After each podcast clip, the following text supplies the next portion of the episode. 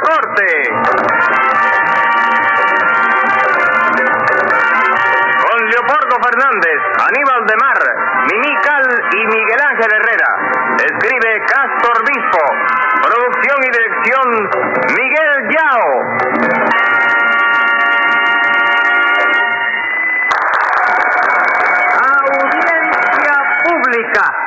El tremendo juez de la tremenda corte va a resolver un tremendo caso. Buenas noches, secretario.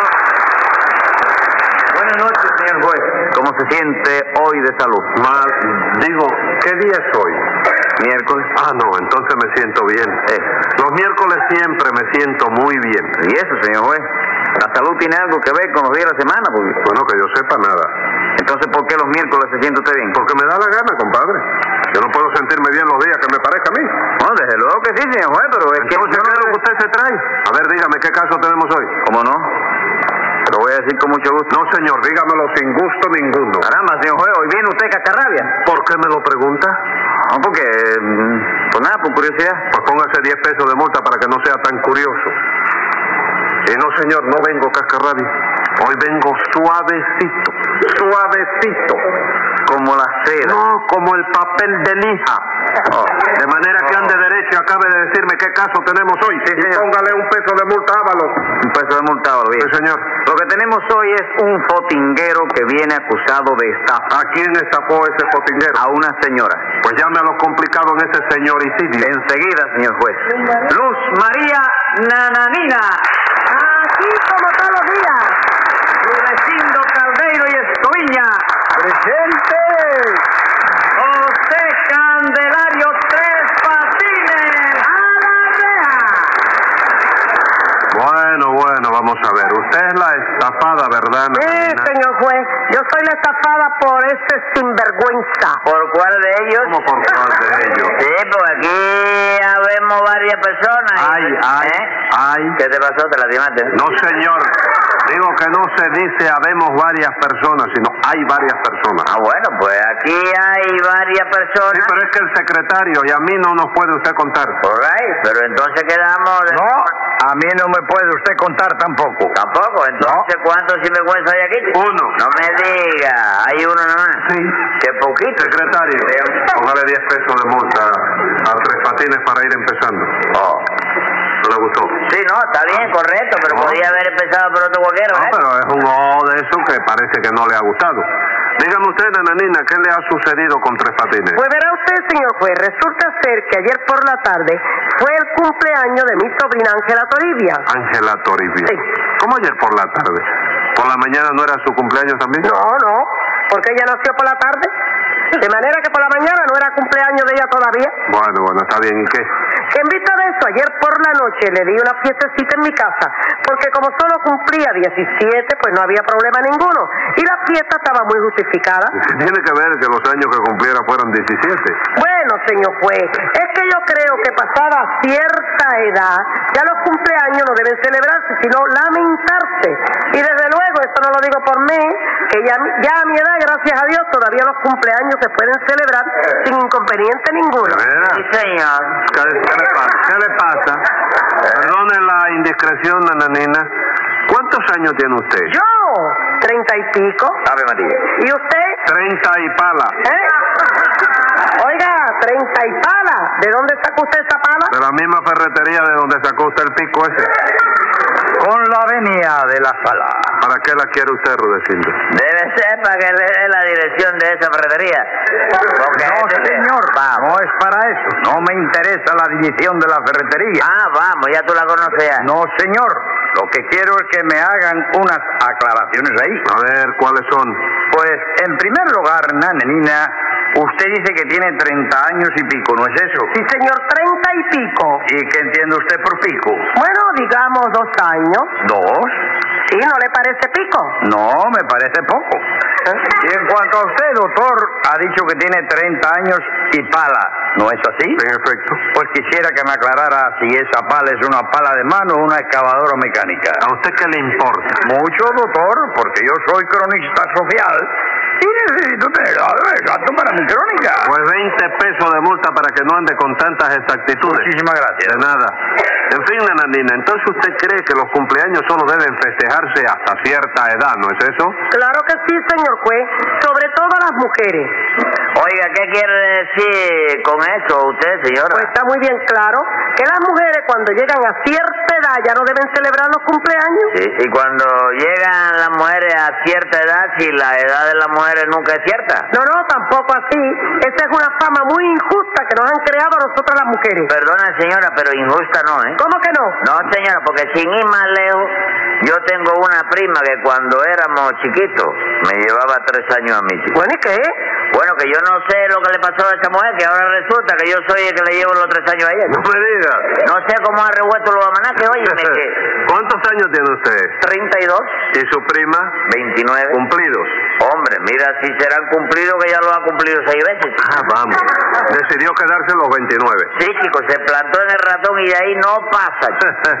Y eso que ella, oye, me le tiene un miedo terrible a los ratones. y a pesar de eso sigue plantada en los 29. Sí, dice que mientras esté soltera, a los 30 lo va a cumplir un toro. dice. No, compadre, no. Eso es imposible. ¿Por qué, chico? Porque ningún toro llega a cumplir los 30 años. Bueno, pues el que dice mi prima va a tener que llegar porque, óyeme, ella está visto que no lo cumple. Bueno, está bien, pero si su prima está soltera, es muy lógico que trate de defenderse. Pero defenderse de quién, señora, le pasa lo que usted, si no encuentra quien la ataque. Pero bueno, bueno. Ella querrá encontrar un atacante y tiene que hacer lo posible. Sí, pero es que con eso no engaña a nadie, chico. Tú sabes lo que le regalaron sus amigas el día que cumplió los 29 años por sexta vez. ¿Qué le regalaron? Una ratonera. No. Sí, una ratonera con un papelito dentro que decía, mira a ver si acaba de caer ese ratón, que ya debe estar del tamaño de una vaca, chico. No me diga. Y a pesar de eso siguen los 29. Sí, ¿no? Y es una cosa que no se puede razonar con ella, porque el otro día le dije, ¿cómo yo te voy a llevar tres años a ti si yo tengo 32 y tú tienes 35 cumplidos? ¿Cómo, cómo? Usted le dijo que tenía 35 cumplidos. Sí, ¿Y sabes lo que me contestó? ¿Qué cosa? Que me dejara de cumplidos con ella, que para eso éramos de la familia. Mira. Sí, sí, pero es que... Venga acá, Tres Patines. ¿Eh? Pero eso le pasa a muchas personas. Mucha gente, chico, que empieza a rebajar, sí, a Eh, eh, ¿Qué edad tiene su mamita? Yo soy dos años más viejo que mamá. No me diga. Sí. Entonces hace rato que ella paró de contar, ¿eh? Que si paró, compadre, figura, paró en los 42. En los 42. En los 42. Y, y, to- y Y una vez empezó a sacar la cuenta y sacar la cuenta y ya yo tenía 44. No me diga, dos años mayor que ella. Era galán cuando fuimos a Tampa. Dice que más joven que yo. Eh, eh, bueno, yo creo que él vino de España con, con Rudecindo. No, no, no, no. Rudecito vino primero, eso sí me consta. No, pero él vino chiquito, Yo Rudecindo. ya- llegué un año antes que él. Uno, Me establecí y lo mandé a buscar al año. Sí. Llegó aquí de 29 años. Él. ¿Qué año fue? 1881. ¡Ay! Lo ha matado. Bueno, nananina, la cuestión fue que usted le dio una fiesta en su casa a su sobrina, ¿no es Sí, eso? señor, una fiestecita a la que asistieron veintitantas personas, ¿no? Y un cronista social que era Rudecindo precisamente. Sí. ¿Para qué periódico hace usted la crónica social, Rudecindo? Para todos los periódicos de La Coruña. Venga acá, Rudecindo. Los periódicos de La Coruña publican la crónica social de La Habana. No, pero yo la mando todos los días por si acaso algún día se deciden a publicarla. ¿no? Ah, vamos. Muchísimas gracias. Bueno, de ¿De nada. qué, ¿Y qué pasó en la fiestecita esa, nananina? Pues nada, señor juez, que para ir a mi casa los invitados no tenían problema ninguno porque fueron de día, pero para volver para su casa por la noche sí tenían problemas, porque resulta que yo vivo en un reparto un poco apartado y bastante oscuro. No, eso sí es verdad, ¿eh? Yo vivo en ese mismo reparto, tres cuadras más allá de Nananina. Y eso de noche está oscuro como una boca de perro, chico. Será como una boca de lobo, Tres Patines. No, no, no, no, del lobo no puede ser, chico, porque en Cuba no hay lobo. chico. No tiene que ver. De todas maneras se dice como una boca de lobo. ¿Pero por qué, chico? Porque es una frase hecha. Ah, vamos, es una frase hecha. Claro que sí. ¿Pero quién la hizo? Ah, no sé. Bueno, pues está mal hecha, chico. No Porque está- si tú no tienes ni mal de eso, que es otro sarcófago aquí.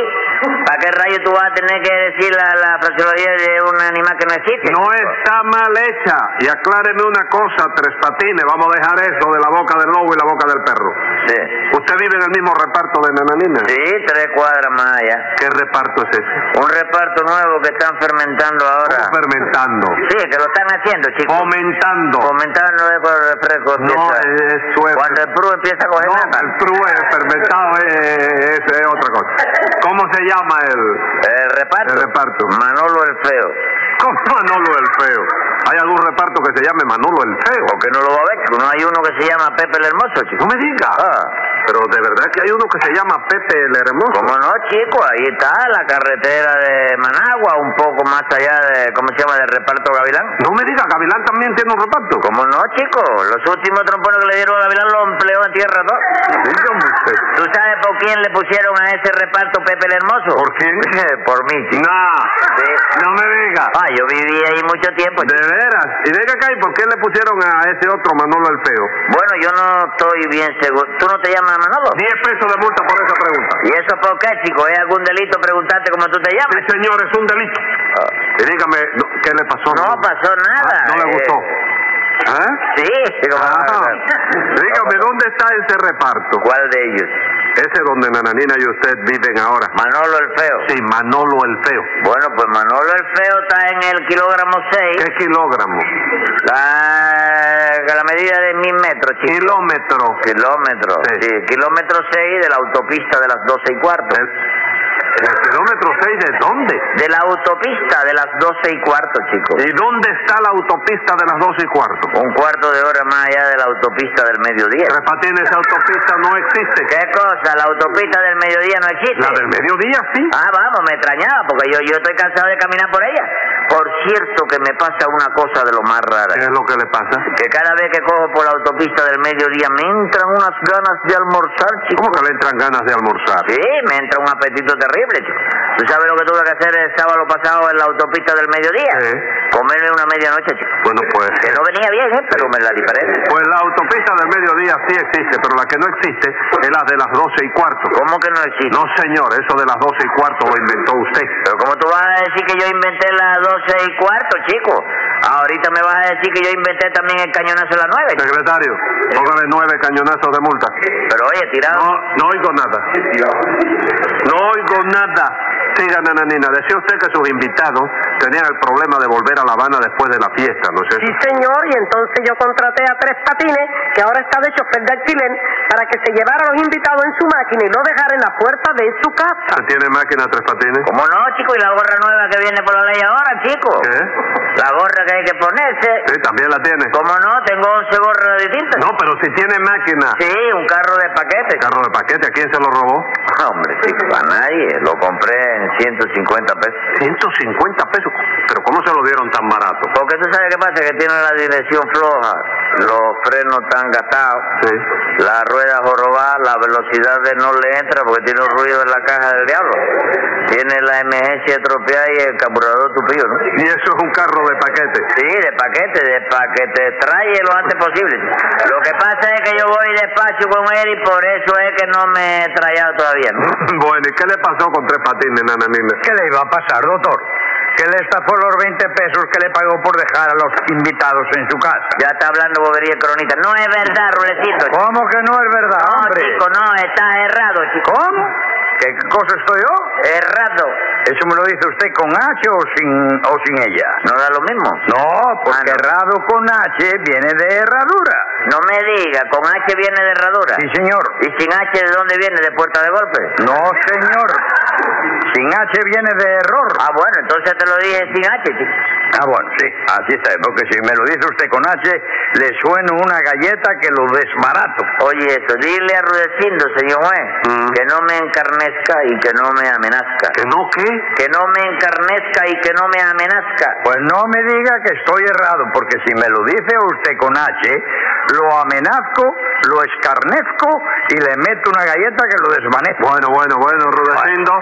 Ya Tres Patines aclaró que quiso decir equivocado. Eso es otra cosa. Está bien, está bien. Equivocado, si quiere, me lo puede decir con H, que no hay problema, ¿no? Pero eso sí, los 20 pesos de Nana Nina se los estafó. No es verdad, Ruecito. Pero ¿cómo no va a ser verdad?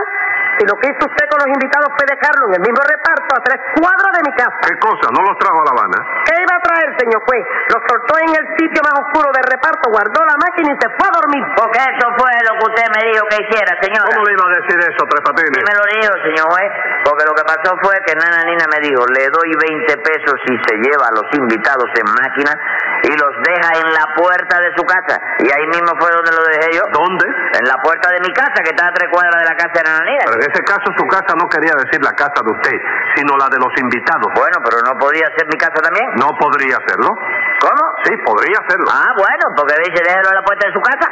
Puede ser la mía, puede ser la de ellos. Sí, pero... Entonces no hay estafa ahí. ¿Cómo que no hay esta? No hay, ahí lo que hay es un defecto del idioma y eso yo lo invito a ustedes a corregirlo de la manera más rápida posible. ¿Usted cree, verdad? Claro. Escriba ahí, secretario. Venga la sentencia. En este suceso opina la Corte Correccional que fingiendo entender mal usted estafó a Nananina. Y por los truquitos esos que hace usted con el idioma, pague 180 pesos o cúmplalos en la loma.